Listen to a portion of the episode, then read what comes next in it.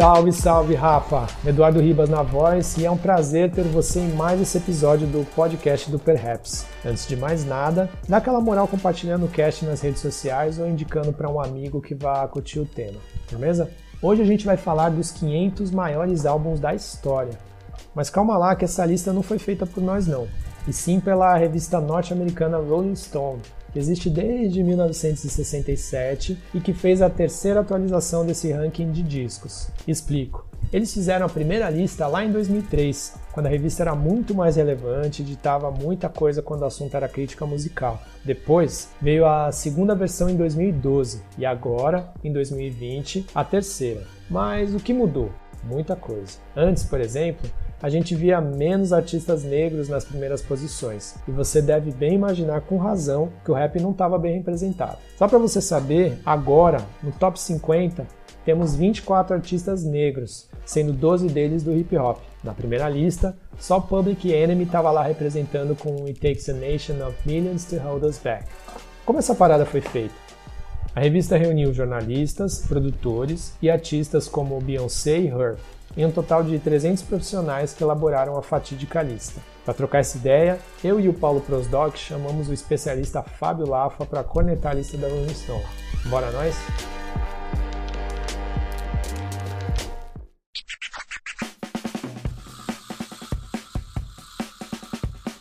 E para trocar essa ideia hoje, está aqui comigo o Paulo Silva, Prosdoc. Dá um salve aí, meu mano. Mano, tudo certo? Vamos para mais uma. E além disso, a gente trouxe. Eu sempre falo que é um convidado especial, mas assim, tenho muito carinho por todos os, os convidados que a gente traz. E esse é um cara que, para quem não sabe, ele participou do episódio piloto do Perhaps, tá ligado? E a gente também tava falando de uma lista aí. Eu nem vou falar quando foi que rolou isso aí, porque, enfim, esse, esse projeto tava na gaveta há muito tempo. Mas é uma pessoa que, por mim, eu trago todo, todos os episódios, que é uma pessoa que manja pra caramba de música que é o querido Fábio Lafa, certo? Que é DJ, pesquisador musical, integrante do Frequência Modulada, que também é um podcast, é um projeto parceiro nosso aí também, que se você não conhece, por favor, vá atrás, que é só porrada. Dá um salve aí, meu mano. Bom dia, boa tarde, boa noite a todos os ouvintes. Obrigado, Perhaps, pelo convite. Vamos trocar essa ideia. Da hora. Vou começar falando com o Lafa, tá, Paulo? Já que é o convidado aqui, né? Ô, mano, você, você gravou uma live falando sobre isso, né? Você falou sobre essa lista, essa fatídica lista aí da Rolling Stone, dos 500 discos da história, e você falou com o DJ Minizu, né? Foi isso, da, da Festa Punga tal. Qual foi a ideia, meu mano? É, eu, eu falei, na verdade, com o DJ Beans, tá? Com o Lucas Beans, isso. O DJ da Festa Punga, que, para quem não conhece, é uma festa que acontece aqui em São Paulo. Bem na semana que a Rolling Stone fez o, o pronunciamento da lista. A gente ficou muito inquieto, porque ele também é um baita pesquisador musical. É, depois vocês dão uma olhada lá no Instagram dele, Feijão, DJ Beans, é um, é, um, é um, cara que pesquisa bastante música. A gente ficou muito inquieto com, com todas as discrepâncias e com toda a cornetagem que a gente normalmente faz quando, quando tem essas, essas listas dos melhores. E aí, cara, no final daquela mesma semana, a gente decidiu abrir a câmera no Instagram e conversar sobre.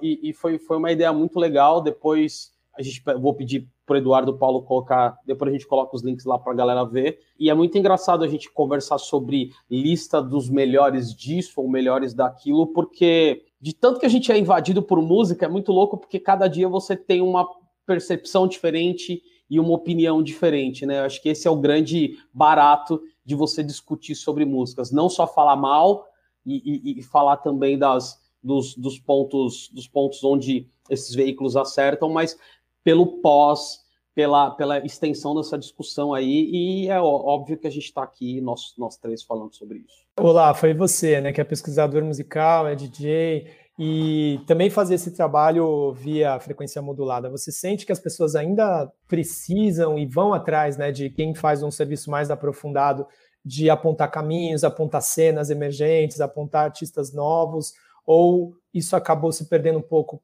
por conta dessa proximidade maior com o artista? Olha, Paulo, Eduardo, quem está ouvindo o Perhaps agora, eu, eu, eu, vejo isso de uma maneira muito interessante, porque eu sou de uma geração que foi formado por, esses, por essas grandes franquias, esses grandes veículos que tratam de música. Então, eu sou da geração de Rolling Stone, MTV, a própria revista Bis que tinha aqui no Brasil. Com esse lance da gente sair do offline e ir para o online, né? Agora tudo está na internet, né? Vou usar esse jargão aí do, pelo advento da internet, mas a gente teve a possibilidade de todo mundo dar a sua opinião e também todo mundo ter uma proximidade maior com a vida e o processo dos artistas. Mas eu acho que assim, é, o principal problema que esses grandes veículos que divulgam arte, que divulgam música têm, é o problema de todos os mercados, que acho que é a falta de diversidade dentro desses times, a falta de diversidade na mesa que decide o que é que vai ser veiculado.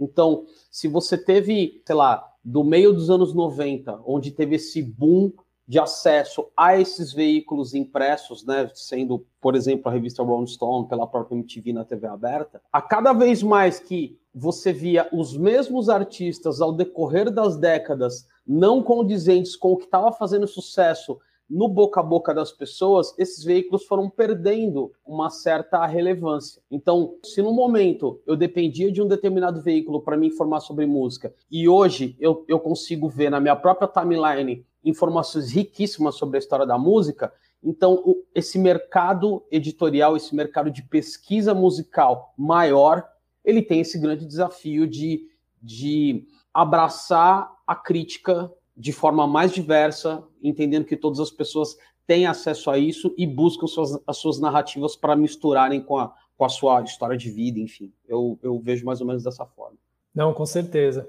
Mas aí, Lafa, eu queria que você falasse o seguinte: você acha que ter esses 24 artistas negros nesse top 50 ele contempla, você se sentiu contemplado como, como pesquisador de música, ou você acha, por exemplo, que poderia ter muito mais? Olha, eu, eu tenho, até baseado no, no papo que eu tive com o DJ Beans na, na outra rede, né, no Instagram, eu penso o seguinte, foi de verdade uma lista mais diversa, e você teve é, a aparição de metade desses 50 maiores álbuns são álbuns de, de, de artistas negros, álbuns de rap, álbuns de R&B, legal. Mas eu tenho um, um, Eu percebi uma coisa que, embora você tenha uma opinião mais diversa, onde vários artistas foram escutados, sei lá, de Taylor Swift, a Billie Eilish, a Beyoncé, a Her, a um monte de gente, eu acho que o fechamento dessa lista, da, do, do número 1 ao número 500, ele tem alguns ele tem alguns pontos críticos. Óbvio que a gente vai ter o cuidado de colocar aqui de quando você vai fazer uma lista ordenando grandeza, né, grandiosidade desses álbuns. Óbvio que eu tenho, eu tenho a minha ordem, você tem a sua ordem, o Paulo a sua ordem, quem está ouvindo vai ter sua ordem, a gente vai ter 50 milhões de listas aí. É igual a escalação da, da seleção brasileira, né, cara? Cada um tem seu time. Mas eu acho que em alguns aspectos, quanto a relevância, quanto à entrega para o cenário da história da música, eu acho que alguns aspectos foram deixados de lado nessa lista, sabe? Por exemplo, eu não sei se eu posso começar com polêmicas, mas já vou começar. O Michael Jackson está fora dos top 10. E isso, assim, esquecendo de esquecendo de plays em streaming, esquecendo em presença em rede social, esquecendo de todas essas coisas, não dá para você colocar o maior, maior, a maior estrela, a estrela de maior grandeza no pop, fora dos top 10, independ, tipo, ou fora dos top 5 é meio complicado quando você tem uma lista como essa, assim. Então, acho que até no meu papo com, com o Beans, assim, a gente falou de uma forma mais aberta sobre isso, mas não tem como você colocar o Michael Jackson fora dos, dos 10 maiores álbuns da história, cara. Não tem como. Olá, de, deixa eu aproveitar o ensejo. Segura só esse seu pensamento, eu vou falar então o top 10, aí você retoma o seu pensamento, só para a gente contextualizar. Bom, em décimo ficou Lauryn Hill com The Miseducation of Lauryn Hill. Em nono ficou Bob, Bob Dylan com Blood on the Tracks. Em oitavo, Prince and the Revolution com Purple Rain. Em sétimo, Flatwood Mac com Rumors. Em sexto, Nirvana Nevermind. Em quinto, uh, The Beatles com Abbey Road. Em quarto, Stevie Wonder com Songs in the Key of Life, que esse álbum é qualquer coisa, né? Em terceiro, Johnny Mitchell com Blue. Em segundo, The Beach Boys com Pet Sounds. E em primeiro, Marvin Gaye, What's Going On. Aí o Michael Jackson, que o Lafa citou, aparece em 12 com Thriller, abaixo de Beatles com Revolver. Agora, por favor, retome, só para a gente mostrar para as pessoas em que, em que ponto ficou, né? Michael Jackson, que eu também acho absurdo não estar tá no top 10. É, assim, a gente tem uma essa complicação de colocar, de deixar Michael Jackson, maior estrela do pop, da história da música, fora dos dez maiores álbuns da história, eu acho que é um, é um descuido que o fechamento da revista poderia levar em consideração, acho que a gente não precisa nem colocar aqui quanto a profissionais, né? A fulano de tal que escreveu teve um descuido. Não, acho que acho que é um, é um descuido da própria estrutura do próprio veículo e entender no detalhe todos esses cenários, todos esses corredores da música, todos esses cantos. Então, independente de você ter uma lista diversa, onde você vai ver mais hip hop, você vai ter de repente mais artistas mulheres e você tem um top 5 diferente do que a gente está acostumado a ver da Rolling Stone, deixar Michael Jackson fora é um erro. Concordo. Paulo, e você, desse top 10, o que, que, que, te assustou mais, assim, de, de, estar presente ou de ter faltado, por exemplo? Comentando ainda sobre o Michael Jackson, é um erro, mas é um erro que persiste, né? Porque ele era vigésimo na primeira lista, né? Então a gente já vê que já, já vem de tempos isso, né? E a, e a lista é, não deixa de ser um recorte histórico desse momento também, né? Ela, ela faz esse recorte, então alguns álbuns é, ganharam mais relevância é, com o tempo. Acho que o Marvin Gaye teve uma subida e, e Beatles, que acho que era o, o, o grande grupo é, na primeira lista, que estava quase todos os álbuns do The Beatles estavam no top 50, assim. Então é, eles tiveram uma queda de relevância grande nesse período, né, de quase 20 anos, de 2003 agora a 2020. Eu, assim, eu acho que o, o, o top 10, ele tem algumas inconsistências, né? Tem alguns problemas, assim, mas é, é, é, bem o que o Lafa falou, assim, não tem muito jeito porque a gente, cada pessoa vai ter uma, uma lista própria, vai, é, é, é ainda muito subjetivo, né? Enquanto não estabelecerem critérios objetivos para fazer isso, vai falar, então, qual disco que vendeu mais? É, esses critérios que todo mundo consegue parametrizar, então aí fica uma coisa mais justa, né? Se ficou só na, na lista, no achismo, no, na lembrança, talvez o que ficou, o que foi mais forte naquele momento, então talvez o, o What's Going On ele, ele ganhou uma relevância nos últimos anos por conta das marchas políticas, a, música tem sido mais utilizada porque ela é, boa parte do disco foi é, feito naquele período durante a guerra do Vietnã. ele tem uma carga política muito grande. A galera utiliza é, evoca muito dessa, dessa memória política, né? Então, é, ele foi utilizado, por exemplo, nesse filme do Spike Lee, né? Então tudo isso vai deixando na nossa memória, é lógico, né? Os Beatles, até eu acho que tem uma barreira que faz os Beatles perder relevância, que é a dificuldade de utilizar a música dos Beatles para qualquer coisa, né? O, a, o, o copyright para você conseguir a autorização para utilizar as músicas do Beatles é, é, uma, extremamente difícil, né? Então isso faz também perder relevância. Se você não é escutado, você acaba de alguma maneira perdendo relevância também. Então acho que todos esses fatos, assim, é, uma música estando mais presente faz a gente, é, na hora de fazer, fechar uma lista, de determinar é, nomes, é, isso acaba influenciando também.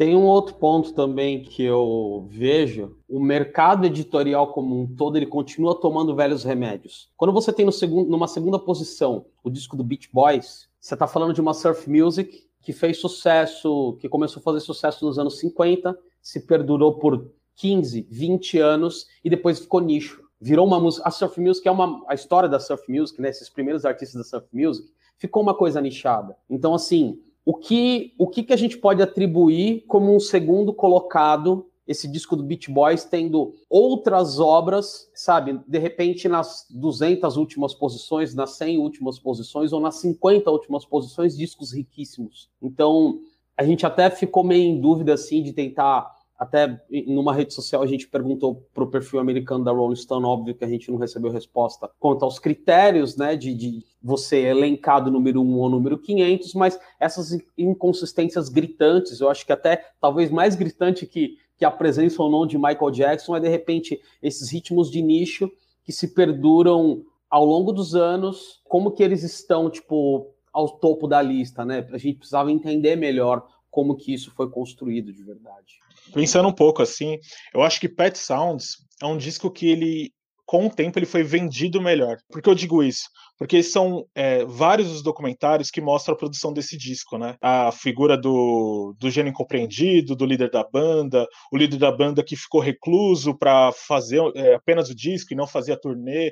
Então eu acho que toda essa essa esse invólucro do disco, que né, ele, ele acaba sendo algo que chama mais chama atenção, né, desse desse esse cara que era considerado um gênio musical e que ficava fazendo apenas a produção do disco e chamou os melhores jazzistas para fazerem aquela estrutura de som que ele queria, que só tinha na cabeça dele e com a banda regular ele não conseguia executar.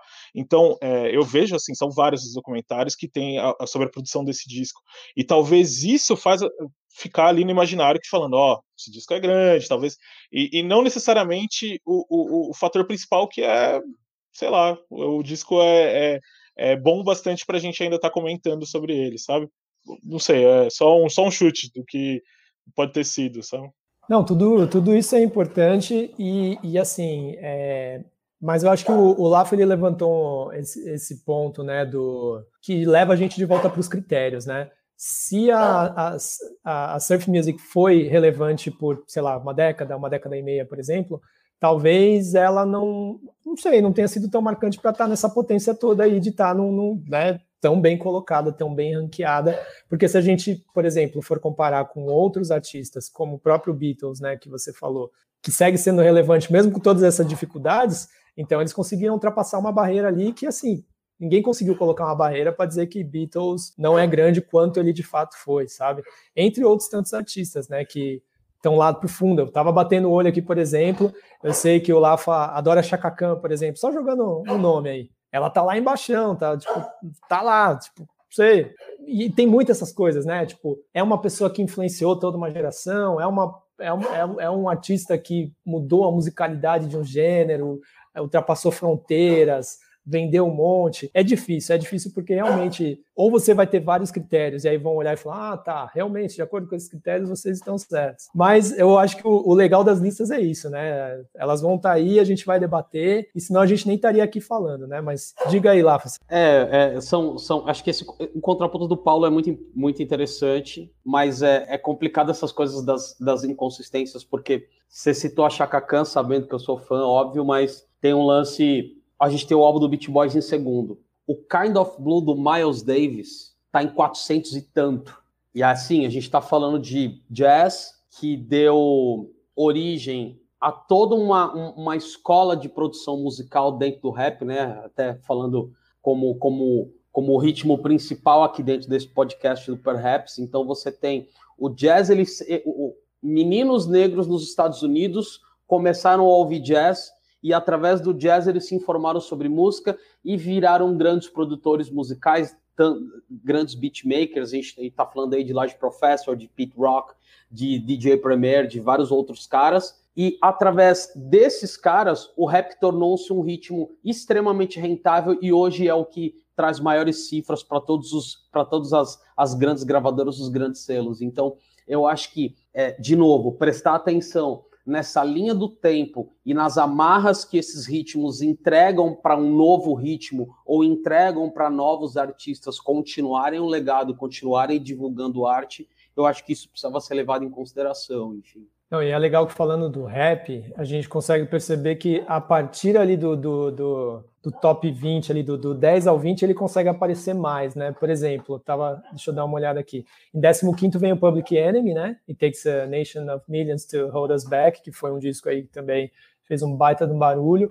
Em 17 aparece o Kanye, né? Tipo, com, com My Beautiful Dark Twisted Fantasy, que, assim, é... não vou dizer que todo mundo concorda, mas muitos dizem que é a maior obra dele, né? Ainda pode, ainda pode sair coisa melhor, mas pelo menos para mim, ó, já é a melhor, é, é, o álbum definitivo dele. E em 19 vem o Kendrick, né? To, to Pimp a Butterfly. Então, assim, você já vê que não deu para frear muito, assim, o, o, rap, né? E depois vem Notorious B.I.G. em 22 o Tang vem em 27 aí começa a vir mais. Mas você começa a ver que não tem muito como frear, né? Porque a gente vê que é, até um certo ponto, por exemplo, o Brasil, se a gente for observar, o rap, até mais ou menos, sei lá, aí vocês me, me digam aí qual a percepção de vocês, mas até 2010 não, não nem tinha muito espaço assim, nem em publicações, sei lá, um Estadão, uma Folha, não, assim, tinha uma nota de rodapé, os grandes, né, conseguiam furar um pouco essa bolha, mas sempre com uns textos assim, uh, escritos ali, carregados de, de, de, de, ideias meio quadradas, né, de, de alguém... Não que não que... aconteça hoje, né? Exatamente.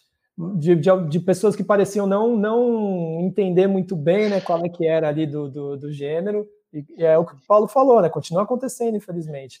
Mas é, não teve como barrar, né? Tanto que aí do, do, do 10, do 11 em diante começou a, a vir bastante, bastante rap. Mas ainda tem essa dificuldade também, né? Eu acho que tempo ajuda a, a quem pesquisa e até o público entenderem a, a força de um álbum, né? Porque às vezes surge, vem um disco com, sei lá, três, quatro hits, e aí todo mundo acha, nossa, esse álbum tem que ser colocado num, num top 20, top 50 aí, porque realmente ele fez um barulho. Mas aí você vê, passa um ano, passa dois, ele até acaba sendo esquecido, né? Então, uhum. essa barreira do tempo, ela também ajuda bastante, né? Então, eu acho que esses álbuns que apareceram aqui, tem mais, os mais jovens, se a gente for ver, são do, do, do Kanye e do Kendrick, né? Os outros são um pouco é. mais antigos, e isso fez com que... É, e, e, esses dois, por exemplo, do Kendrick e do Kanye, eles foram discos que influenciaram bastante, né? O rap, se a gente for ver, tem muita gente aí que você vê uma caneta muito parecida com, com Kendrick, você vê produção, né? Puxando muito aí para o que o, pro que o Ye faz. Então, assim, é, a gente vê essas, essa, essa, esse peso da influência, né? E são discos que a Rolling Stone também deu moral. Então também tem um pouco isso, né? Do, do quanto eles deram moral e do quanto eles quiseram elevar esse disco na, nessa lista deles. Mas vocês acham que o rap está bem, tá bem representado nessas primeiras posições que ele, que ele foi aparecendo?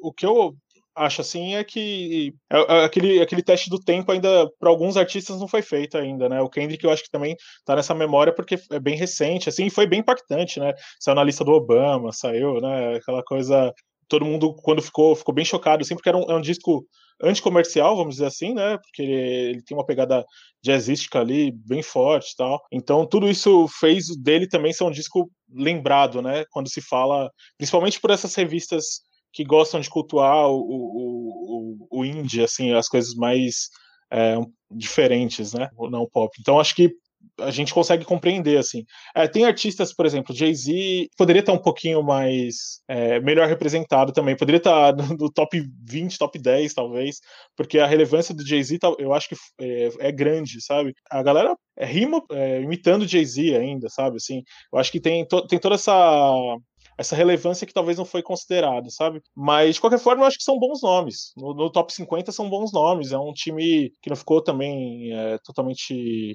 é, apartado, mas eu acho que uma variação ou outra, Outcast tá no top 50, né?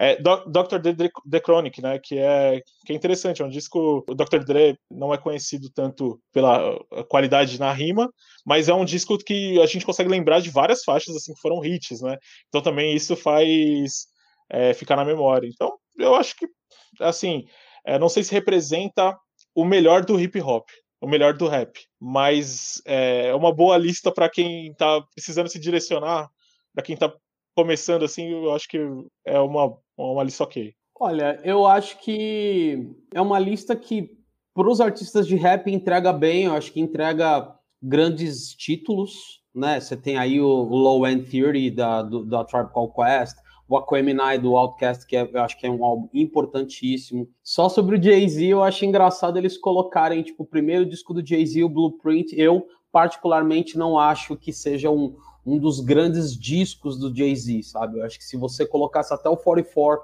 o 444, eu, é, tipo, já ficaria satisfeito pela entrega e pela fase que o Jay-Z estava, sabe? Eu acho que o Reasonable Doubt é, é, é, um, é um disco, acho que muito mais importante do que o Blueprint, mas eu acho que Cara, entre mortos e feridos ali, acho que, sabe, tiveram cuidado, inclusive, de colocar Mystery Case of Lauren Hill, até que, enfim, né, tipo, colocar dentro dos top 10, mas eu acho que tem, tem vários títulos de rap e, e, e acho que para mim tá, tá tudo bem nesse sentido. Voltando à ordem, a gente vai conversar mais, mas tem bastante título de rap, tá tudo bem. Sim, sim, eu, eu gostei bastante disso, porque é isso, ele mostra uma, uma atualização mesmo, né? Uma, é o mesmo que, sei lá, a gente pegar hoje, debater sobre rap e não falar da importância do trap, por exemplo. A gente tem que falar, o trap tá aí, temos vários artistas super relevantes, não tem como você não levar em consideração Travis Scott e tantos outros que vem fazendo um baita de um trabalho legal. Senão a gente está sendo só esse, esse tiozão retrógrado que fala no meu tempo, a música era boa e tal. De repente dava para ter puxado algum pro top 10. Uma coisa antes que eu queria perguntar. É, o, eu acho que um dos artistas que mais subiram na lista assim, foi o D'Angelo, no disco Voodoo. É, vocês acham que é, ele foi esse, esse, essa grande marca também? Assim, o Lafa que pesquisa é, pro R&B, ele foi um, um grande marco? Porque eu, eu, eu, não sei assim se ele tem essa, pelo menos assim, quando a gente pensa em R&B, tem é, tem vários discos até de artistas que hoje não são tão mais populares, tão benquistas, né, que as pessoas lembram mais assim quando quando falam em R&B. E o D'Angelo é um teve uma boa relevância, assim, mas ele, ele, ele saiu, acho que de 400 e alguma coisa, 470, 480, e foi pro 28. Então, queria que vocês é, também falassem, principalmente o Lafa, assim, eu fico curioso com isso. Sobre D'Angelo, Paulo, o que, que acontece? D'Angelo, junto de dois outros artistas de R&B, Eric Benet e Maxwell, é, foram os, os progenitores do que a gente entende como neo soul. Então, você vê um, você tem um cenário no, você tem um cenário ali na metade dos anos 90, onde R&B, ele sendo um ritmo de mainstream nos Estados Unidos, com uma temática X, com um, uma estética de artista X, então você vê uma let, letras um pouco mais sexistas, um apelo mais sexual, um apelo mais é, é, é, é de relacionamentos one night stand, né, que a galera chama. Você tinha uns, você tinha poucos holofotes para artistas de R&B mais ligados à música, vamos dizer assim, de conservatório, um cara que de repente estava mais acostumado a tocar nos pequenos clubes da América, junto com a galera do stand-up. Esse cara ele não tinha tanto espaço para vender o seu disco, para colocar o seu disco, inclusive fora da América. Então, esse ressurgimento da soul music, mais presa à, à, música orgânica, mais presa a outras pautas, inclusive de letra, a importância que o D'Angelo tem dentro da carreira dele nos dois, dos dois primeiros álbuns, tanto o Brown Sugar em 95 como o Voodoo em 2000, que faz, inclusive, faz 20 anos agora em 2020, o, a grande entrega do Neo Soul para o R&B é colocar pequenos artistas fora da América no cenário europeu que inclusive startou esses pequenos caras é, lançar os seus sucessos, principalmente em, em Berlim, em Londres, nos grandes centros europeus, e que esses caras também flertassem com um ritmo que era muito em voga na Europa, que era house music. Então, esse termo soulful house, ele nasce quando essa galera média do R&B começa a vender disco na Europa,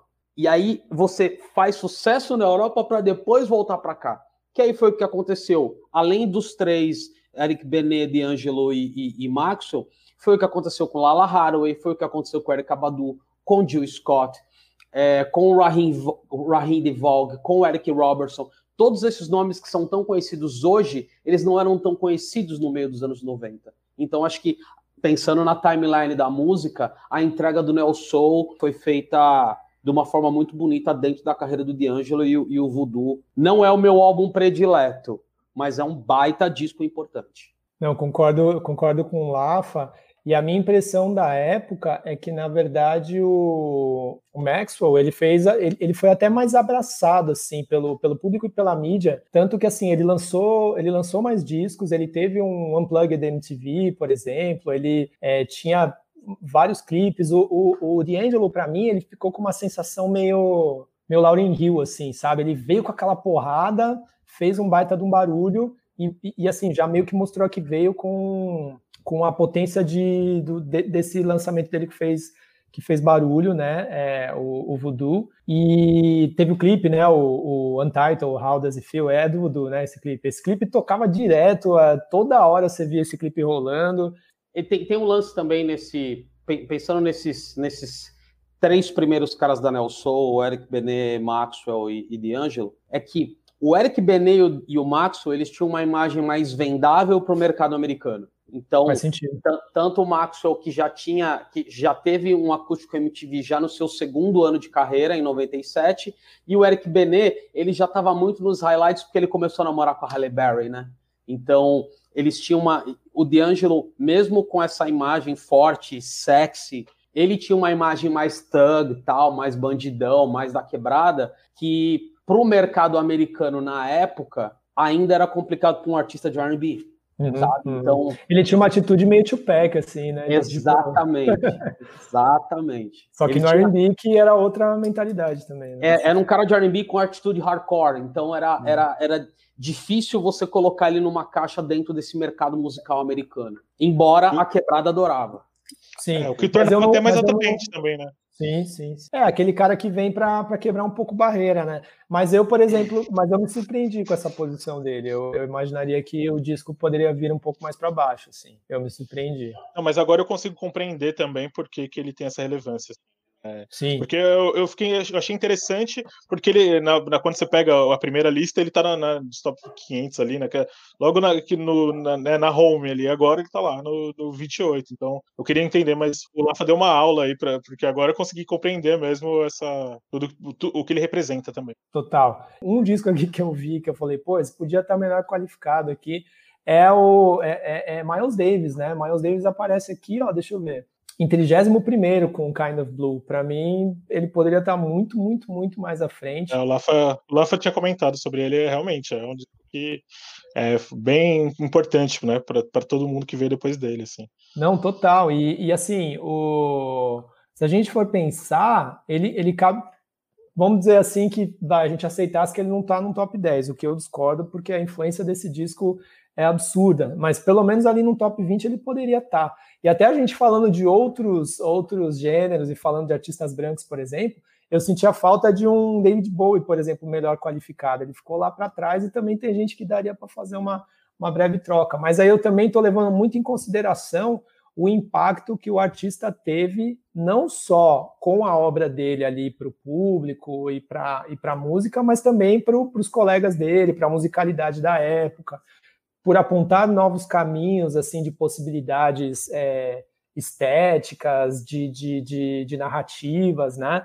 E tanto o Miles Davis, musicalmente, com a genialidade dele, quanto, por exemplo, um David Bowie, também mostrou ali com todos os discos dele, parecia que a cada dia, os dois, né? Dá até para traçar esse, esse, esse comparativo é, a cada disco eles traziam inovações, assim, tanto musicais quanto nessa questão, no, mais no caso do David Bowie, né, de criar personagens, de criar essas linhas narrativas, né, no, na música dele, e sempre muito disruptivo, né. Acho que mereciam melhores posições aí na lista. Mas o, o rap, falando do rap, você estava falando, né, Paulo? Ah, então tem, tem o teste do tempo aí, por exemplo, para esses dois discos, tanto do Kanye quanto do, do Kendrick. Eu, eu acredito que sei lá, eu acho que eles estão bem qualificados. Pode ser que num, num, numa nova lista eles até possam ficar até um pouquinho mais para baixo, não sei. E, e, sobre o que o Lafa falou do 444, aí eu acho que também entra o caso de ser, por exemplo, um dos últimos discos do, do, do Jay-Z, e talvez ainda não tenha tido, a gente não tenha com o tempo conseguido dar a dimensão da importância desse disco, mas com certeza eu, eu, eu também substituiria o primeiro disco do Jay-Z que, que aparece na lista acho que dá para chamar outros de discos mais relevantes. Mas muito legal que também aparece a Tribe Called Quest, né? Acho que é sempre importante lembrar desse grupo pelo impacto que ele trouxe tanto na época que ele surgiu quanto até hoje, né? Tanto que o último disco que eles soltaram, eles chegaram e todo mundo teve que, né, tipo, falar, pô, que disco foda, os caras ainda sabem fazer música, né? Mas estou me empolgando demais aqui. Volta, comenta aí o seu Miles Davis, que você não tinha concordado também, por favor, lá, que para mim foi absurdo, ele fala tão lá para baixo. O jazz, ele sempre passa por essa o jazz sempre passa por essa alcunha de ah, o jazz está morto, o jazz está morto, o jazz está morto. Só que através do jazz, você teve toda uma escola de produção musical, toda uma escola de estúdio, que foram, por exemplo, os produtores de rap, sempre muito estudando sobre jazz, criando o estilo que dá mais grana para a indústria musical no planeta hoje. Que é, por exemplo, sei lá, caras no começo dos anos 90 que começaram a utilizar, sabe, de baterias eletrônicas da, da famosa SPM 1200, como Large Professor, Pete Rock, DJ Premier, todos esses caras produziram muito baseados no jazz. Então, assim, eu acho que álbuns como, por exemplo, Kind of Blue do Miles, eu até falei que ele estava em 400 e pouco, você, o, o Du falou bem aqui que ele estava ele tá na 31 primeira o jazz ele entrega para o rap uma continuação e uma estética para enriquecer a sua, a sua parte rítmica. Então, não dá para você colocar, por exemplo, o Kind of do Miles lá atrás e colocar discos menos relevantes ou ritmos que tiveram menos continuidade na linha do tempo da, da, da, da música. Então, assim, é, é, essa coisa, esse processo de, de montar as ordens é, dá a impressão de que o pessoal não sabe muito bem do que está falando. Embora a gente está falando de um veículo gigante e tal, mas realmente são falhas um pouco gritantes aí, vamos dizer. Eu estou pensando aqui, às vezes, será que não é porque as pessoas que foram convidadas têm o mesmo peso de escolha do que um especialista é, em música? Estou falando assim, um especialista geral de música. Porque talvez isso pode impactar.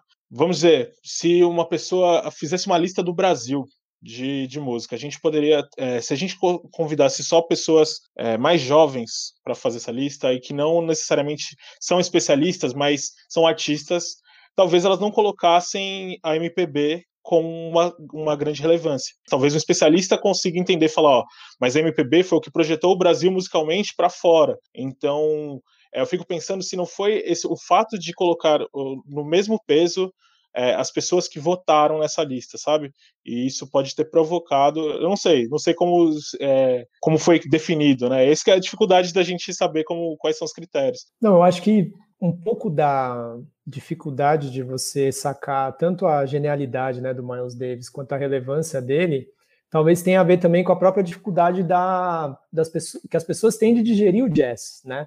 O jazz, ele por mais que, que assim, ao longo do tempo ele, ele, ele foi se popularizando um pouco mais, ele sempre ficou. É, sempre, você nota que existe um grau de dificuldade das pessoas, né? De, de abraçarem o jazz assim de, como uma música que elas consomem com uma facilidade, como por exemplo uma galera do top 10 aí que você você consegue ver que, que marcou a juventude é, tanto de, de, de, de, filhos quanto pais, sabe? Essa coisa assim por, por tocar muito em, em rádio, por, por acabar uh, sendo muito vendido. Eu acho que o, o, jazz ele ainda tem uma, uma dificuldade por, por, por ser associado a uma, a uma música muito sofisticada, sabe?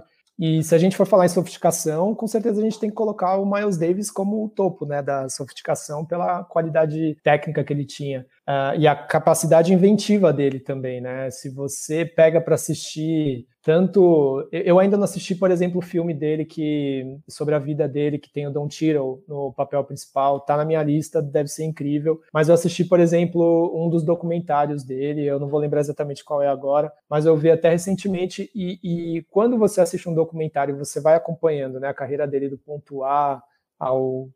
Não dá nem para dizer ao ponto Z, porque ela segue existindo, né? Disco, os discos dele, a obra dele segue sendo digerida e interpretada de diversas formas. Você você percebe o, o, os avanços que ele, que ele ia tendo, né? E, a, e, as propostas musicais que ele ia trazendo a cada novo trabalho, mas, é, por exemplo, eu não sei o Lafo, depois eu quero que ele me diga, mas para você sacar todas essas nuances e todos esses acréscimos, todos esses avanços que o Miles Davis promovia com a música dele, às vezes você precisa de alguém interpretando isso para você, sabe? Um, um, músico ali dizendo: olha o que ele fez aqui, olha essa escala, olha como ele juntou esse instrumento com aquele, olha, sabe? É, às vezes ainda tem que ter esse, um pouquinho desse grau de sofisticação para você entender a genialidade do cara. E talvez isso complique um pouco, assim, sabe? É, não, não, não é uma escolha tão popular assim por questão de dificuldade mesmo, assim, sabe? Mas você sabendo minimamente dele, assim, é difícil você não dizer o quanto impactante foi um artista desse. Quer comentar alguma coisa, Lafa? Seguimos. Não, acho que é só, principalmente assim, questão de impacto. É, a gente fala de um, de um, de um jazz, do, do, jazz, de um ritmo tão difícil, mas uma coisa que eu também senti falta na lista, principalmente nesses top 50, nos top 10, melhor dizendo, é a ausência de um disco de heavy metal. Sendo que o heavy metal foi um ritmo tão importante é, da segunda metade dos anos 80, e aí você tem uma certa, uma certa, entre aspas, morte do rock, ou um, um, uma, uma diminuição do, do alcance do, do, do, que a gente entende como, como heavy metal, você não vê, de repente, um Fear of the Dark do Iron Maiden, você não vê um Justice for All, Master of Puppets do, do Metallica.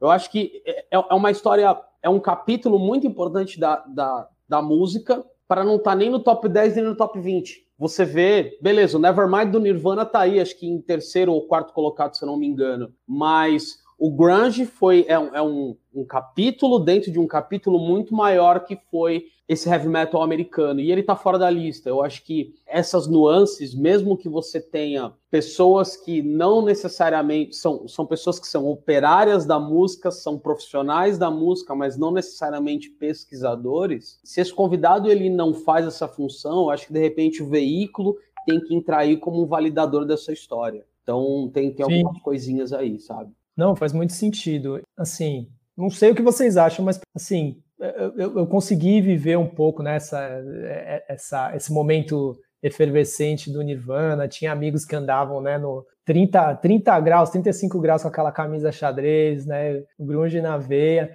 Mas eu, eu ainda acho que o senhor Kurt Cobain, no, no alto de sua importância, ainda é, é superestimado, assim, sabe? Eu acho principalmente para o americano, eu acho que é, ele tem a sua importância fundamental, é um cara que sozinho acaba sendo muito associado, né, ao, a esse rolê todo do grunge que, que, que rolou. Também tem um pouco de associação com, com Pearl Jam e algumas outras bandas, mas em alguns momentos, né?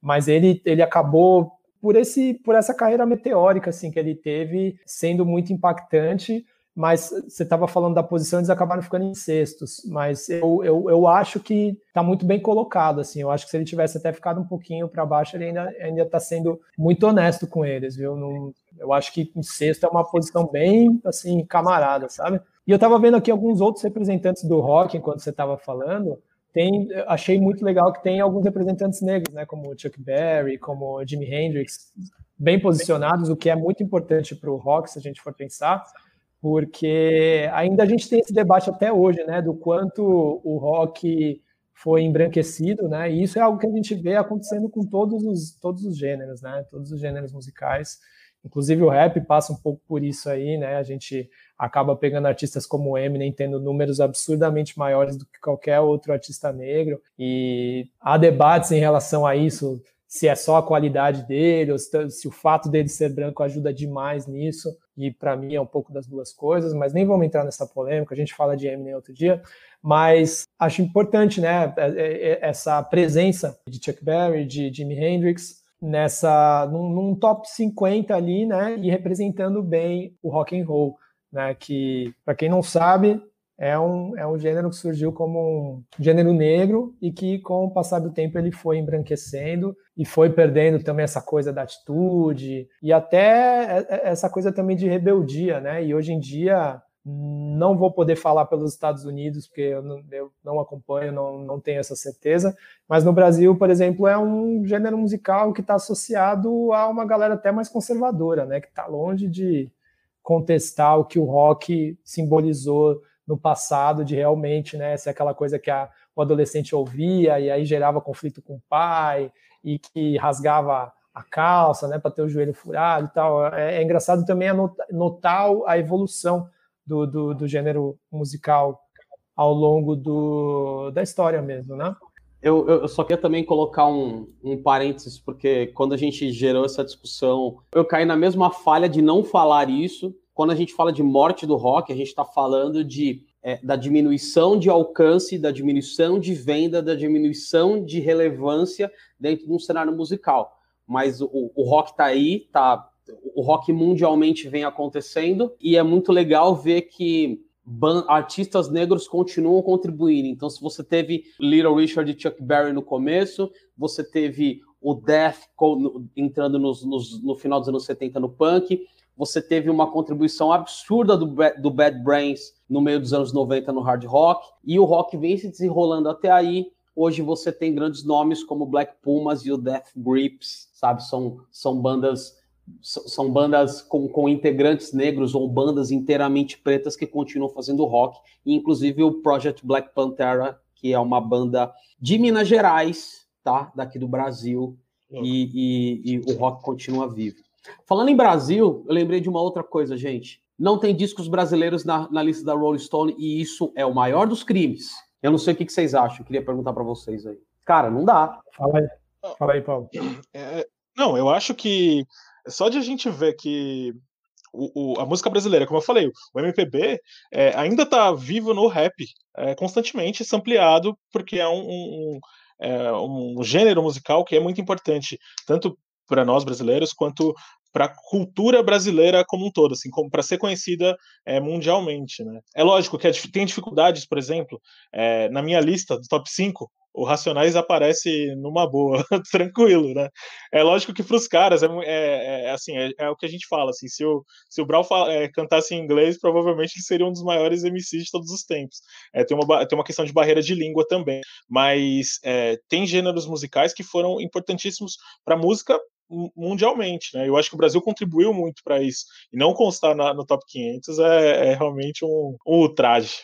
Não, nem, nem aqueles que a gente está acostumado a ver, sabe? Não tem nenhum garota de Ipanema. É, o Sérgio Mendes ali. É, isso que eu tô falando, né? Stan Getz você... e Gilberto, que são discos que, que, que o, o, o, europeu e o, e o estadunidense normalmente gosta muito de. É, é são as referências que eles têm, sabe? Hum? Tipo, o Marcos então, Vale. Marcos né? Vale, é. Marcos Vale. Não tem, cara. Sabe? Não, é. E isso é, isso é muito bizarro. porque... Mal, sim, sim. Se a, gente, se a gente também vai estudar esse período da história, a gente vê que, que foi bem impactante para pro, os americanos, né? Essa música que vem do Brasil e que, que traz toda, né, toda uma, uma calmaria tropical ali, né? Uma, uma, uma sonoridade que, que eles associam um pouco ao jazz, né? E, e, e que e que traz, tra, traz alguma traz uma afinidade né, no, no, no, ouvido deles, mas também traz uma coisa nova ali do jeito de cantar, do, do, jeito de tocar o violão, que a galera pegou muito do samba, das antigas, né? Então, assim, é, no mínimo um desses discos tinha que ter entrado. E quando você falou, Olafa, eu, eu fiquei pensando também nos outros lugares, né? O quanto essa lista também não é é, muito centrada nos Estados Unidos, obviamente. Mas você pega, por exemplo, o Fela Kuti, eu fui ver, ele aparece aqui lá na 42ª posição. O Fela Kuti é na África é, 70, né, África 70, com Expensive Shit de 1975. Ele só aparece lá no, pô, 402, é, tá muito lá embaixo, sabe? E a gente pode depois pensar em outros nomes que não eram americanos. Ó, tem, tem a MIA, por exemplo, que aparece em 420, 421, tem, sei lá, vamos, vamos ver algumas outras coisas. Eu, eu acho que acabou muito centrado neles, e a gente entende, claro, mas acaba não mostrando né, essa, essa potência que, que a música tem como um todo no mundo, né? Essa, a indústria musical ela é forte no mundo inteiro e, e, são vários artistas que poderiam estar aqui pela, pelo fator disruptivo né, que eles tiveram e pela, pelo impacto até de chegar aos Estados Unidos, por exemplo. Né? Ó, eu estou vendo aqui que na posição 469 tem Mano Tchau, por exemplo, com Clandestino, que é um, é um disco foda que também aqui pelo Brasil tocou pra caramba e que é super influente e de um cara cantando em espanhol, sabe? Tem Shakira também mais para baixo. Mas eu acho que é, é isso, né? Tipo, os caras puxam muito pro lado deles também. Né? É interessante que o próprio Steve Wonder ele foi impactado pelo MPB, né? O The Something the Key of Life tem, uma, tem umas faixas que tem uma sonoridade ali que é MPB básica, assim. Então eu fico, sabe, assim, faz mesmo, faz falta, né? Se a gente analisar. Lá fecha Não, e, e Steve é, Wonder tem... toca em alguns discos aqui nossos, né? Alguns clássicos nossos. Tem também o tem, tem, tem vários jazzistas que tocaram em alguns discos nossos aqui, quando a gente vai, vai pesquisar também, a gente fala, putz, não acredito que esse cara tocou nesse, sei lá, no disco do Milton Nascimento, do Djavan, né? E eles estão lá, uhum. porque os caras amam a música brasileira, porque eles sabem da, do, do, do, peso e da inventividade que ela tem. Fala aí, Lafa. Existiu uma troca muito interessante de músicos brasileiros que contribuíram muito para a música americana nos anos 70. Além do Marcos Vale que a gente falou, você teve dois caras, acho que principalmente é, o Paulinho da Costa, percussão, que assinou toda a percussão do, do, dos primeiros discos do Michael Jackson, Off the Wall, Thriller, depois a gente vai falar um pouco mais de Michael Jackson, e o Mir Deodato, que, que também assina todas as percussões da, da The Gap Band, por exemplo. Então, assim, esquecer da contribuição desses caras que arrumaram a cozinha da soul music americana, cara, enfim, né? A gente, a gente tem bastante a gente tem bastante inconsistências entre aspas que a gente vai colocar, mas acho que é, é, deixar a música brasileira de fora aí, eu, eu, cara, não foi legal. Não foi legal da parte deles. Tem outro cara muito foda que vive nos Estados Unidos há muito tempo também, que eu tava assistindo um documentário outro dia, que é Dom Salvador, né, mano? Que tem os discos solo dele, Dom Salvador e Abolição, é assim, são coisas fora de série que para quem gosta de música brasileira ou quer começar a, a, a, entender um pouquinho mais, tem que voltar lá e, e, ouvir esses discos e entender um pouquinho também do impacto que eles tiveram na época, né? O Dom Salvador e, e, e Abolição, ele é um, é, um, é um grupo que Mano, eram, eram só homens negros e tinha uma mulher negra que depois virou a esposa do Dom Salvador. E era engraçado, é engraçado que nesse documentário dele ele fala que eles, eles, eles andavam pelas ruas vestidos do jeito, do jeito que eles se apresentavam, do jeito que eles estavam na capa do disco. E aí era em quadro toda hora, né? O pessoal falava: e aí, o que, que, que esses negrão estão aí vestidos desse jeito, nessa pose toda, sabe? E os caras eram assim, só de existir eles já eram combativos, assim, e eles tiveram esse impacto também na na, na música gringa, porque quando chegou no ouvido, no ouvido dos caras, eles piraram. E o Dom Salvador, ele vive até hoje lá fora, também participando de vários álbuns, é, sendo o cara, ele é pianista, né, e compositor, ele é um cara também que fez arranjos para vários discos e também é muito relevante. Isso da, das histórias que a gente conhece também, que deve ter um monte de história invisibilizada aí, que a gente acaba não sabendo, infelizmente, que mostra o impacto dos, de brasileiros e da música brasileira da música americana, né? Mas querem falar de Michael Jackson agora? Acho que já, já, já é um bom momento, né? A gente já tem uma hora aí de podcast, acho que é um bom momento a gente falar de, de Michael Jackson.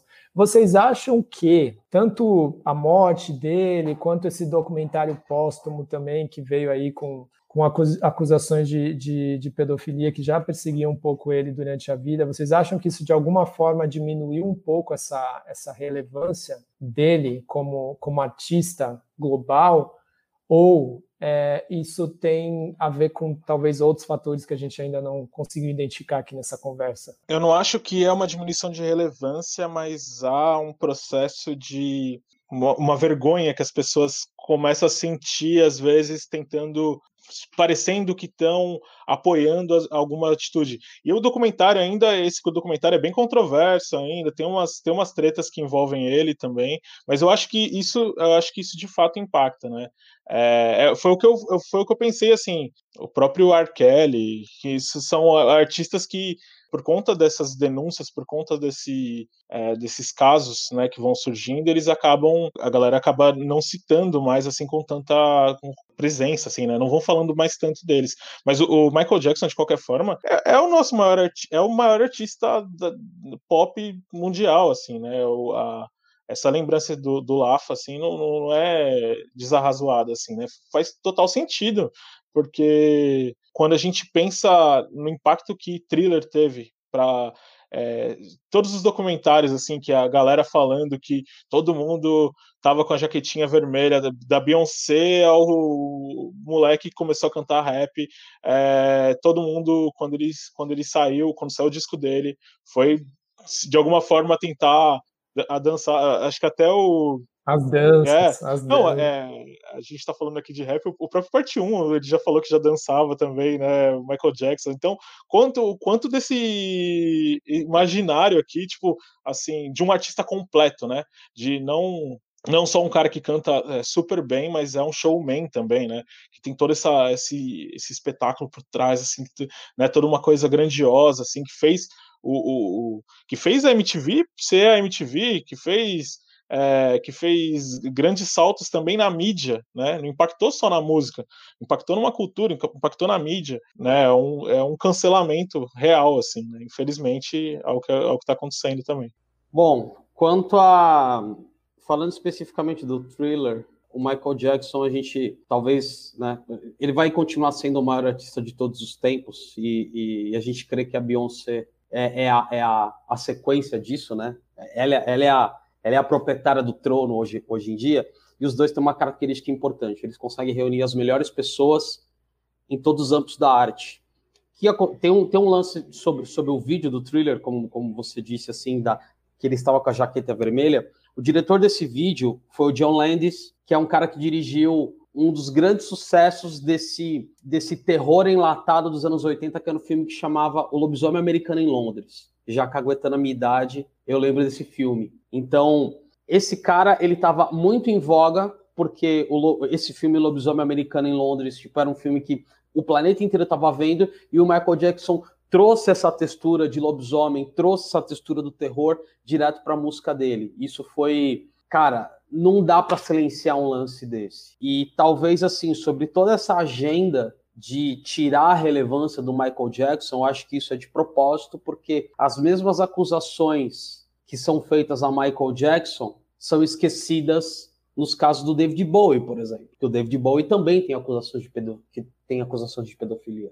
Talvez até com mais básica do Michael Jackson. Eu não sei se quem, a todos os ouvintes aí que está escutando, eu sou do time que acha que o Michael Jackson tinha vários problemas. Pedofilia não era um deles. Tá? Categoricamente eu, de, eu, defendo, mas o que eu digo assim: se você tem um artista, se você tem dois artistas com o mesmo problema, só que você esquece de uns, intensifica de outros, é complicado. Inclusive, você até citou é, os, as questões do, do, do R. Kelly, que realmente é um cara que tem problemas. É, hoje em dia, se hoje em dia fala-se muito das questões do R. Kelly, esquece, por exemplo, das acusações de racismo do Phil Anselmo, vocalista do Pantera. E assim, ah, é um cara, um cara é realmente culpado e de fato é culpado, não tem o que falar, mas o outro cara é complicado, é doente, é um cara de difícil tratamento. Então, assim, eu acho que existe uma agenda, dentro dos Estados Unidos, existe uma agenda liberal, branca, que está dentro dessas discussões na crítica de arte, que tem que apaga realmente a relevância desses artistas e a entrega é, inquestionável deles aí. Não, e volta, e volta até a, a, a, casos gigantes aí, né, da história americana, sei lá, eu consigo até fazer um paralelo com a história de O.J. Simpson, por exemplo, né, que é um cara que ele acabou, um cara negro que acabou caindo nesse conto de ter sido abraçado pelos brancos, depois que ele alcançou uma certa fama e, e, ganhou uma certa quantidade de grana e elevou o padrão dele social. Só que nos, nos primeiros casos, né, quando, quando vieram os casos de, de, de, violência doméstica, que muito provavelmente deviam estar associados aí a, a questões mentais, né, que, que ele devia estar passando. E também hoje em dia tem vários estudos de jogadores de futebol americano que sofrem pancadas na cabeça devido ao próprio esporte e o quanto isso afeta, o quanto aflora um, um lado mais, mais agressivo da parte deles, né? E, e, e, foi um cara que, é, ao mesmo tempo que ele foi levado lá para cima como o negro exemplo, né, para toda a sociedade, ele também foi esquecido é, na primeira oportunidade, né? Também, assim como o Lafa falou, é um cara com problemas, é um cara que, assim, nada justifica é, o que ele fez, o que ele foi acusado e a lei decidiu aí o, o, que, no final das contas, ele, ele de fato era culpado ou não, mas mostra um pouco também dessa coisa, né, do, do, do quanto é fácil uma figura negra ser abraçada pelo, pelo branco como uma referência e, e, de ser solto tão rápido quanto foi abraçado. Né? É, mas o Michael Jackson, assim, é, para mim é muito simples. Não, a, a, música hoje e a música pop principalmente não seria o que é sem Michael Jackson a gente vê é, inúmeros artistas gigantes que foram influenciados por ele, né? Tem o Pharrell Williams, tem o Justin Timberlake, tem o The Weeknd, só para citar três, porque a lista é gigantesca.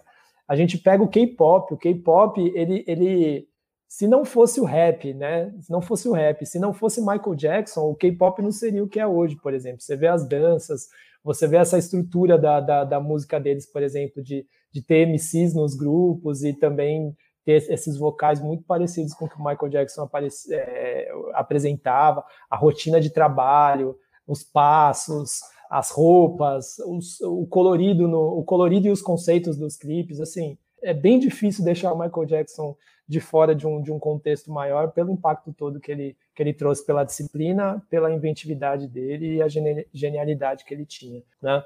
É... Só uma. Manda, manda, manda. Não, eu, eu, só queria colocar um, ponto, quando, quando você falou do K-pop, por exemplo, que também nenhuma boy band sul-coreana está na lista da Rolling Stone, e aí isso também é, é, é, é algo complicado de se falar. É, esse conceito de boy bands, que, como você disse, começou com o Jackson 5, depois evoluiu com, com essas com duas, com duas bandas que foi, que foi o New Edition e o New Kids on the Block nos anos 80, eles são de Boston, se eu não me engano. E assim, aí foi a festa das boy bands. E assim, a festa das boy bands dos Estados Unidos. E aí, quando você vê, tipo, esse estouro das boy bands sul-coreanas que não dependem do mercado ocidental para estar do tamanho que estão, é a história da música e tá fora da lista. Então, enfim, né? São, são todas essas coisas aí. E não dá nem para dizer que eles não. Porque tinha um debate muito grande, por exemplo, em relação ao BTS, que é uma das maiores né, das bandas aí representantes do pop coreano,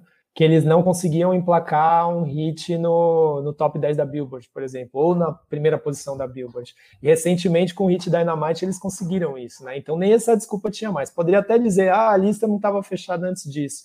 Mas se, gente, se, se tivesse um gráfico de crescimento aqui para mostrar o quanto essa banda específica evolui desde que surgiu até hoje, você pode ter certeza que esse gráfico está batendo lá no teto e segue crescendo, porque é um grupo assim, assim como você falou, não, não depende do público norte-americano e todas as bandas que querem né, furar a bolha, elas buscam essa aprovação do mercado norte-americano para poder vender mais, para poder ter melhores contratos, para enfim, conseguir dar um, dar, dar, dar um salto na carreira. Mas você pega um, um BTS, um K-pop de forma geral, eles conseguem ter público, né? Existe um nicho global onde eles conseguem fazer tours, é, turnês mundiais sem nem precisar passar pelos Estados Unidos e ganhar muita grana. Só ali na Ásia mesmo, eles já conseguem fazer muita coisa ali, China, é, próprio Japão ali e dentro da Coreia, eles já conseguem fazer muito barulho. Então, realmente, eu também acho um absurdo não ter pelo menos uma banda lá nesse top 500. Afinal, são 500, 500 posições aí, dá para colocar um minha ali, né?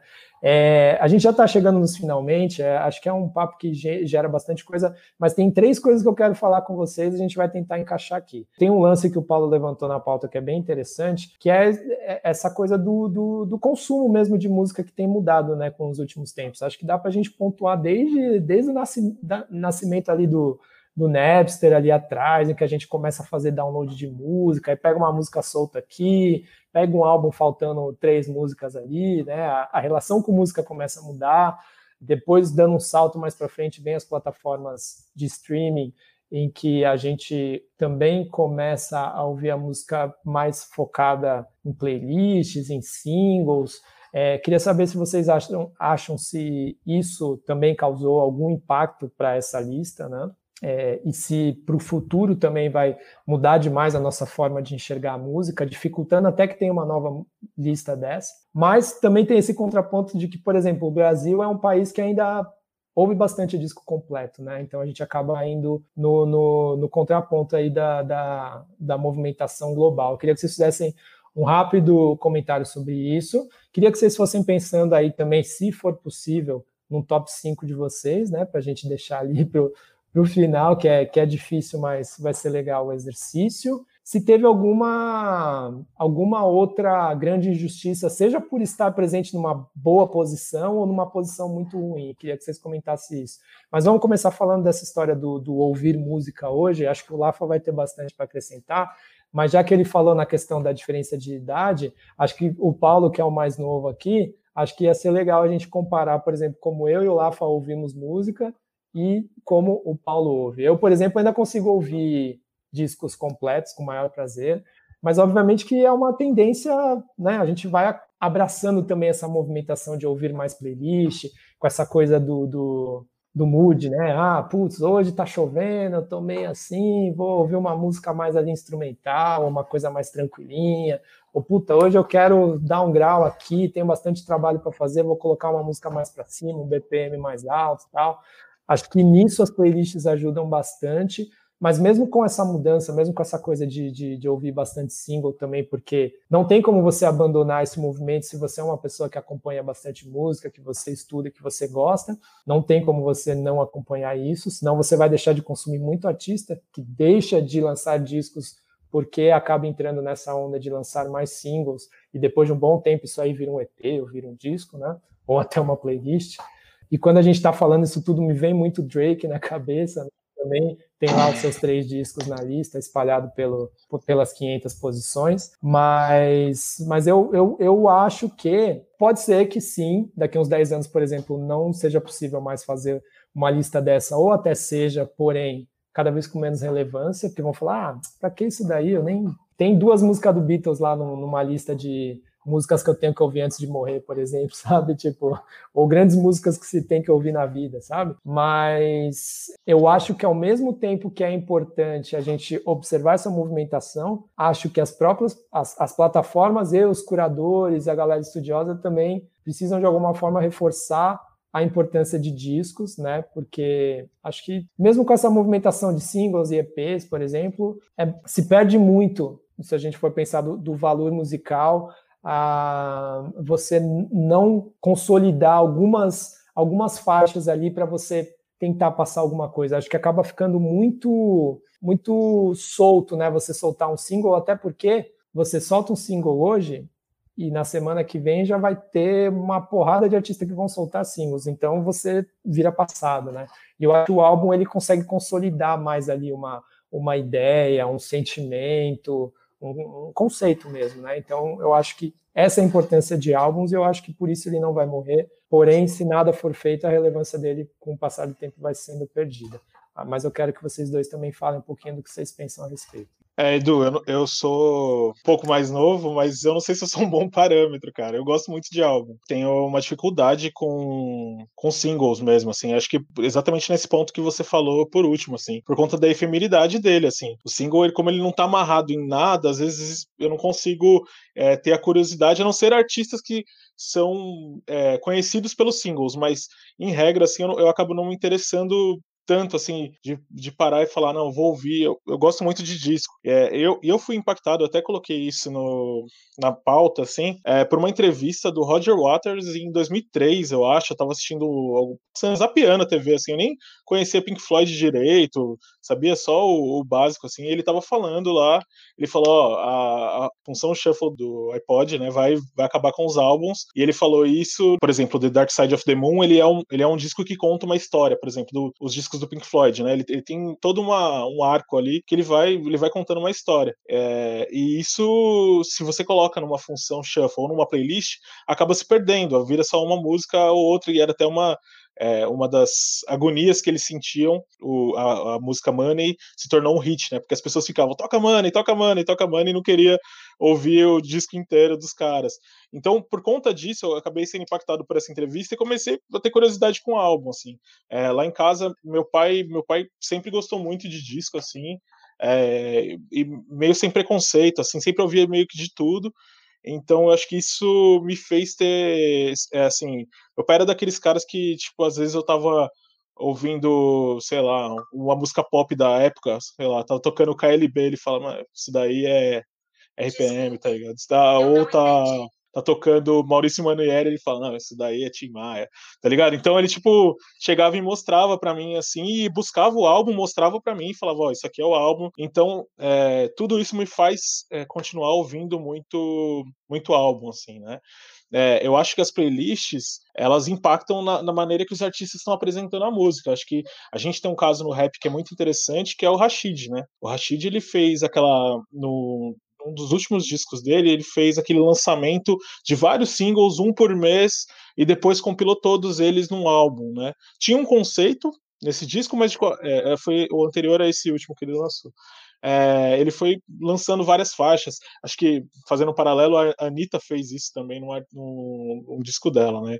Então, tem um conceito ainda. Existe a, o conceito por trás do álbum, ela, ela pensou no conceito, o Rashid também, mas a forma de distribuição é diferente porque o, o, o single ele é mais interessante para o artista ser executado ali no, na playlist, né? Então é, tem é, gêneros musicais que não, não tem álbum. O funk não tem um álbum, assim, os artistas não têm álbuns no funk, assim, eles só soltam é, single e eles estão muito bem com isso e cada single que eles vão lá eles viram hit. Os artistas que vão para as gravadoras, para as majors, é, acabam tendo álbuns, mas não tem a mesma relevância do que um single é, estourado num clipe da Condzilla, sabe? Então, em alguns, em alguns poucos casos, eu acho que não, não faz sentido mesmo. Mas esse, esse perfil do, do brasileiro de ouvir é, um disco inteiro tem até a ver com, aquela, com esse costume da galera de chegar e colocar o disco do só para contrariar numa festa e rolar inteiro, assim. Ou colocar. A gente tem um perfil de é, consumir muito DVD também. O brasileiro tem muito isso, né? Era uma coisa que até já tinha caído em desuso, assim, no mundo inteiro e aqui, as, as uh, principalmente no Nordeste, assim, a galera vai lá e produz DVD fechado mesmo, assim, tipo, aqueles estádios lotados, né? Você fica. É bem impressionante.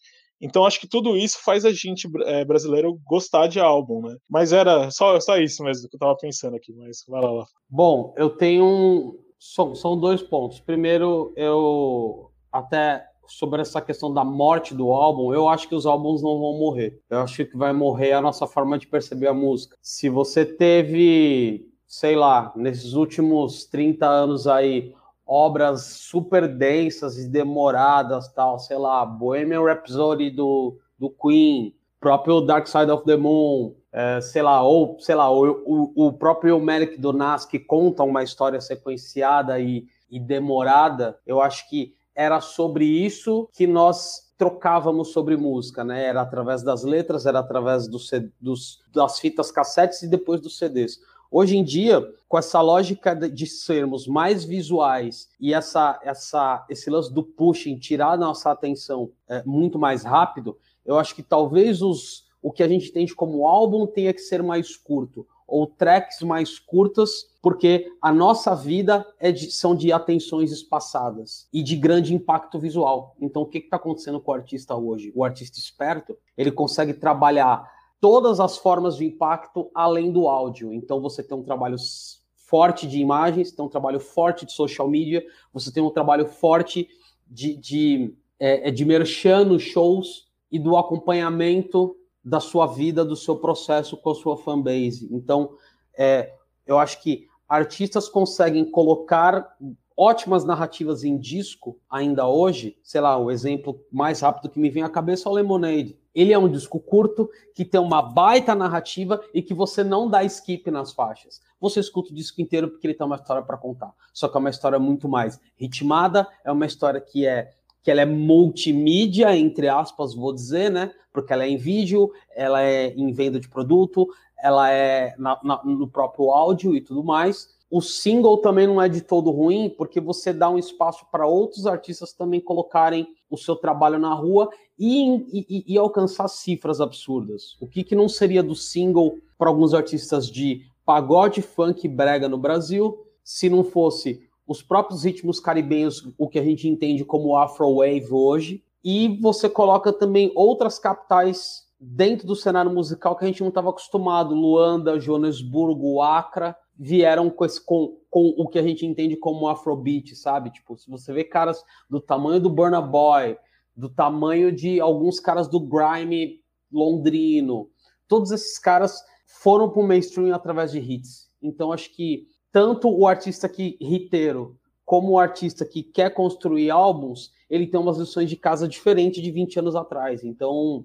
nós brasileiros, desde a galera do mainstream que gosta de endeusar o artista e quer cantar todas as músicas no show e decora um álbum, ou a gente que é pesquisador musical, que vai ler ficha técnica, que vai querer saber quem produziu, quem estava na mesa de som, quem tocou aquele baixo, quem tocou aquele piano. Isso também vai nos levar, enquanto né, consumidores assíduos de arte e de música e tal, a continuar com o álbum. Eu acho que o álbum não morre, só morre, só muda o processo, renasce o processo. Muito bom. Então, para finalizar, ó, eu quero o top 5 de vocês e eu quero que vocês já comentem se teve algum grande absurdo aí, tipo, ou presente ou não presente, seja porque ficou muito lá para baixo ou porque ficou de fora total, porque acho que né, toda lista sempre tem isso, né? De repente, por exemplo, eu brinquei lá no começo que o, talvez o Lafa vá protestar da, da, da posição que a Chaka Khan ficou, talvez seja essa escolha dele, talvez não, mas eu queria que vocês comentassem nesse sentido. Para aliviar a barra aí para vocês, eu vou falar o meu primeiro. E aí vocês, na sequência, por favor, toquem o de vocês. E tá permitido falar também um, uma menção honrosa aí, porque é muito difícil parar no, nos cinco primeiros, né? Ó, eu coloquei aqui no meu Em primeiro, eu deixei o Marvin Gaye com What's Going On mesmo. É, em segundo, eu subi o Stevie Wonder, que está em quarto, né, que é o Songs in the Key of Life. Aí, em terceiro, eu subi o Michael Jackson, que estava em décimo segundo, com o Thriller. Aí, para quarto lugar, eu subi o Miles Davis, com Kind of Blue que está em 31 Em quinto, subi Dona Laure, Miss Lauren Hill, né, com The Education of Lauren Hill, que estava em décimo. Aí minhas menções honrosas. Para Lemonade da Beyoncé, que está em 32 Para Bob Marley and the Wailers, com Legend, que está em 48 E Jimi Hendrix com Are You Experience, que é o trigésimo. Está até bem colocado. Só para citar alguns também. E só falei de gente preta mesmo, foda-se, tô nem aí. Agora falem vocês, por favor. Então vamos lá. É... Mano, na minha lista, na minha lista, como eu falei, Sobrevivendo no Inferno tá, tá nos, nos top 5 aí. Eu não sei se eu vou conseguir é, fechar em primeiro ou segundo, assim, porque vai variando isso, né? Clube da Esquina estaria na minha lista. Mas isso é tudo totalmente pessoal, sem critérios objetivos, sem pensar em muito impacto. Mas Steve Wonder, é, The Songs in the Key of Life estaria, é, The Dark Side of the Moon estaria, é, Bob Marley, é, Legend também estaria, então é, acho que são esses assim. Eu não... Abbey Road dos Beatles é, também é muito impactante é, para mim, assim. Eu gosto muito de, de, de, Beatles e de tudo que eles também representaram naquela época ali. É, acho que também é uma marca, da mesma forma que Michael é, tem uma representatividade na cultura pop, tem um impacto na cultura pop muito grande, os Beatles também tiveram, então, por conta disso, é, eu colocaria, colocaria eles no, no top 5. Top 5 é um negócio engraçado, né, gente? Pelo menos para mim, eu tenho. Eu acho que são 500 álbuns e cada um tem uma importância tão grande, então eu vou falar o top, o top 5 do meu espírito hoje, porque amanhã pode mudar e amanhã eu posso lembrar de outras histórias interessantes, mas lá vai. Para mim, o primeiro álbum vai ser Off the Wall do Michael Jackson, sempre, em qualquer lista possível, em qualquer lista possível de história musical, sempre vai ser é, o Off the Wall, nem tanto o Thriller, porque o Off the Wall ele tem algumas coisas muito interessantes. É um desafio tanto de Michael Jackson, que precisava se, li se liberar de um, fantasmas colocado, de uma gravadora que ele tinha acabado de sair, de um grupo que ele estava largando e de um pai tóxico. Era o primeiro disco de um Michael sozinho, então é, ele tinha um desafio grande. E um outro desafio grande tinha Quincy Jones, de produzir um cara do tamanho de Michael Jackson, entendeu? Que óbvio que já era um produtor extremamente conceituado, mas já tinha trabalhado com gente grande, com, com Giz Gillespie, já tinha trabalhado com Frank Sinatra, mas talvez tenha sido, e com Steve Wonder, inclusive, mas talvez tenha sido o, o maior cara que o, que o, que o Quincy Jones assinaria é, como produtor de um álbum. E tem uma outra curiosidade também que, pô, dentro do time de dentro do time da ficha técnica você tem a presença da, das percussões de Paulinho da Costa, um brasileiro que é muito respeitado lá fora, muito mais lá fora do que aqui dentro. E dentro do time de backing vocals você tem a presença de Paulette McWilliams, que é a grande cantora que era, inclusive, era vocalista do Ruffles antes da Chaka Khan. Então tem, tem histórias muito tem histórias muito engraçadas aí, muito interessantes dentro de Off the Wall do Michael Jackson. Na segunda colocação eu colocaria Miss Education of Lauryn Hill, simplesmente por ser um álbum que preparou as nossas cabeças para entender o Lemonade, para entender o feminismo que as mulheres negras precisavam é, e, a, e, a, narrativa de, de, de da exaltação da, da emoção que elas sentiam em todos os aspectos da vida delas. Eu, particularmente, demorei para entender o Miss Education of Lauren Hill. Talvez eu tenha entendido 15 anos depois. Lá atrás, em 99, quando ele saiu, eu entendi musicalmente.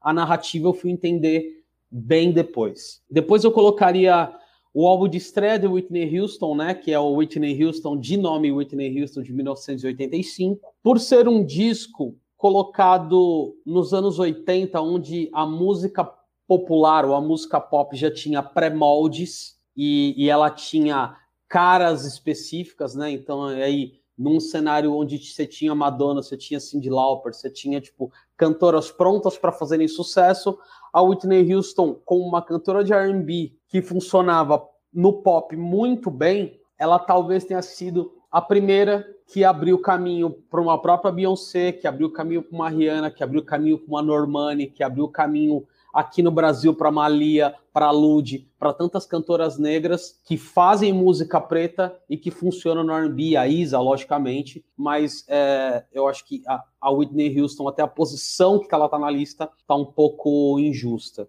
Seguindo aí o quarto colocado, eu colocaria o Aquemini do Outcast, então, é, é, um álbum que normalmente a gente não fala, mas ele vem num período da música muito interessante, onde é, o rap, a, o, rap estadunidense, ele tinha duas atenções: Nova York, Los Angeles, East Coast e West Coast.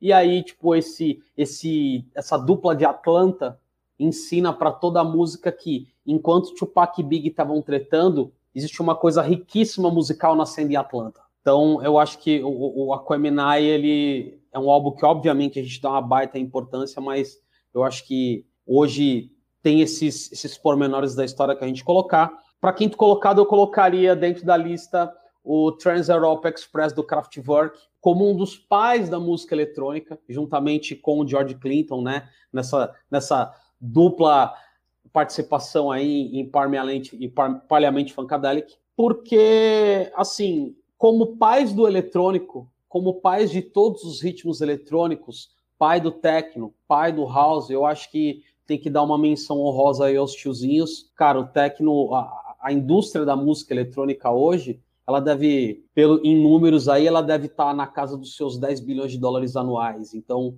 eu acho que falar de quem deu origem a tudo isso é muito importante. Como menções honrosas aí, como vocês falaram, sabe? Tipo, do, do, próprio Legend do Bob Marley, que acho que é a, é a porta de entrada para o reggae de todo mundo, um disco de 1984. Eu, você, Paulo, quem está ouvindo, talvez o primeiro contato que tenha tido com o reggae foi, foi com o Legend do Bob Marley, disco importantíssimo. E assim, não tanto musicalmente, mas eu acho que as minhas menções honrosas ficam em questão de álbuns que, pela sua estética, falam muito sobre os dias atuais. Blonde do Frank Ocean, que aí você tem aquela coisa do, da, da, do cabelo pintado, da foto com a mão no rosto, da tipografia bold. Isso fala muito sobre o que a gente entende como identidade visual nesses anos de, sei lá, de 2015 para cá, né? Tem, tem bastante coisa. Embora musicalmente é um disco que eu detesto do Frank Ocean, pode falar. Musicalmente eu acho horroroso, mas eu acho que ele entrega uma estética visual muito importante para os nossos dias. Eu vou falar de 808 and Heartbreak do Kanye West,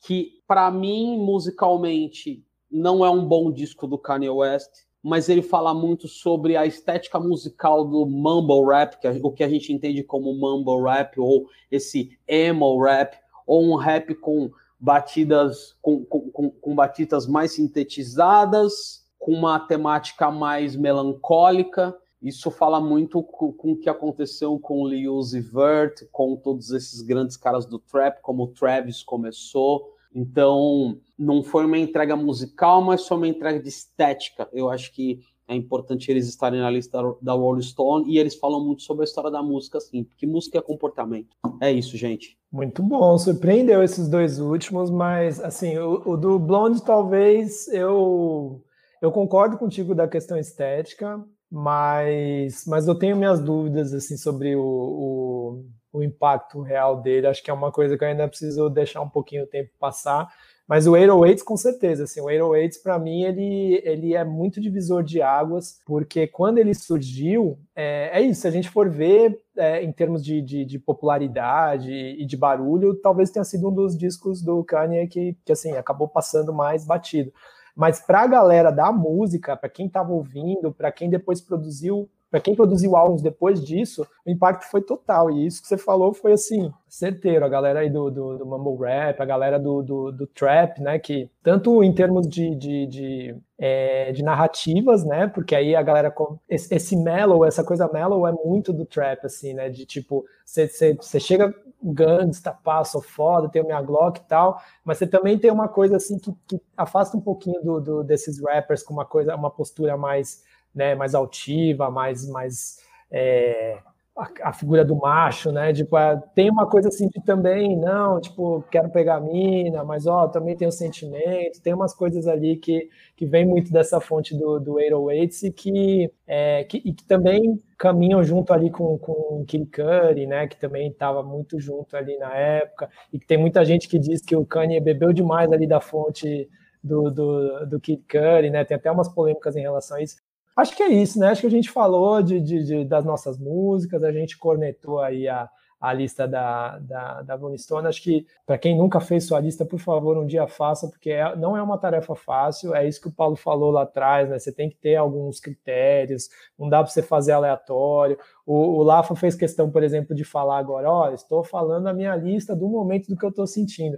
E acho que música tem muito disso também, né? Do que a gente está sentindo no momento, no período. É, porque às vezes um álbum vai estar tá muito latente ali para a gente, mas sei lá, passa um tempo você fala, putz, não, acho que não mais, né?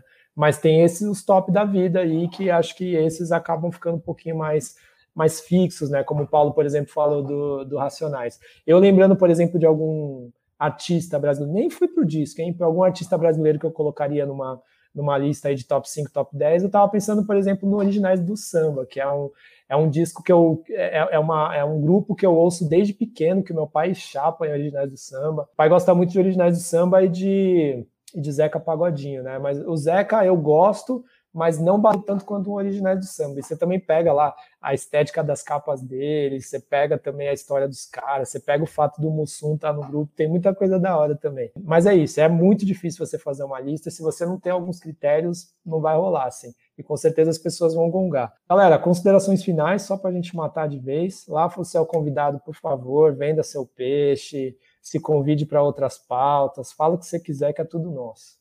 Eu queria primeiramente agradecer o convite. É sempre legal conversar sobre esses universos musicais. Eu acho que tem, tem, algumas, tem algumas lições de casa que a gente, enquanto pesquisador musical, pega desses grandes veículos, tá? Que realmente a gente precisa é, fazer valer a nossa presença de território para falar é, sobre histórias reais da música. Eu acho que todos esses 500 álbuns, eles têm uma relevância, eles têm uma história legal, eles têm que estar tá aí.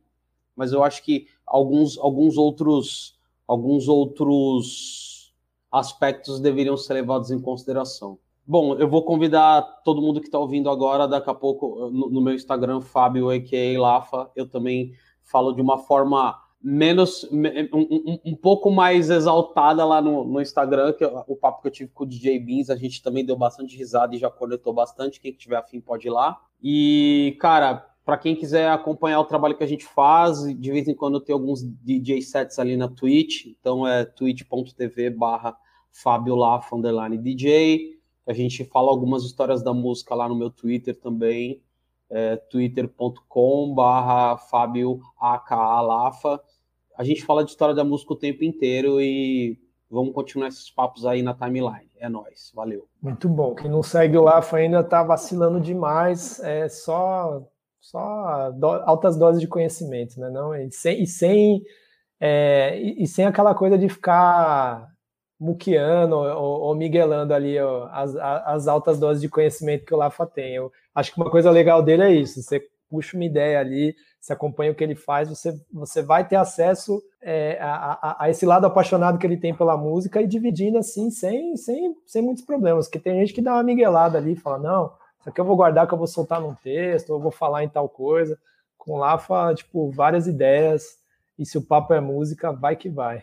Ah, com Paulo. certeza. A gente não precisa, a gente não precisa ficar guardando informação, porque informação a gente tem bastante, né? Então, vamos, vamos compartilhar, galera. É isso aí. Da hora demais. Paulo, manda seu salve também, por favor, meu mano.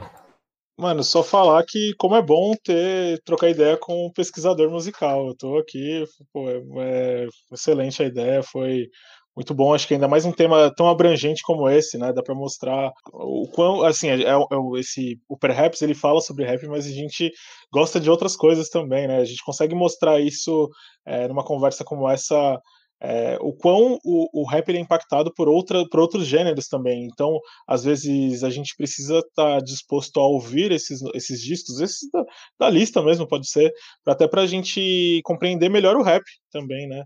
Então, é, acho que toda essa, essa conversa aqui, para mim, foi, foi revigorante uma aula mesmo. Valeu, Lafo, valeu, Edu. E para quem quiser me seguir aí, arroba underline. E agora eu tô com o Central Perhaps também aí, nosso lançamento, nosso queridinho aí, que é o giro de notícias do Perhaps. Então, se tudo der certo, todos os sábados estaremos com Central Perhaps. Vai dar, já deu, já deu. É isso aí. Bom, Rafa, espero que vocês tenham curtido. Com certeza a gente vai ter de novo aí o Lafa para trocar outras ideias sobre música. E se você se interessou, vai ter esse monte de, de link aí no descritivo para você acompanhar o nosso trabalho, principalmente todas essas referências aí que a gente deu. E se tiver curioso também, vai lá na lista da Rolling Stone, olha as listas procura na sua plataforma digital preferida ali, vai ouvir os discos, tenta ouvir de cabo a rabo. Se você não tem o costume, tenta pelo menos se desafiar a encontrar um ali que você gosta mais, que tem mais hits, e tenta ouvir ele de cabo a rabo para entender se isso impacta para você de um jeito diferente. E é isso, né? Conhecimento sempre vale a pena, nunca é demais, né? Não? Valeu por acompanhar essa ideia com a gente. A gente se vê na próxima. É nós.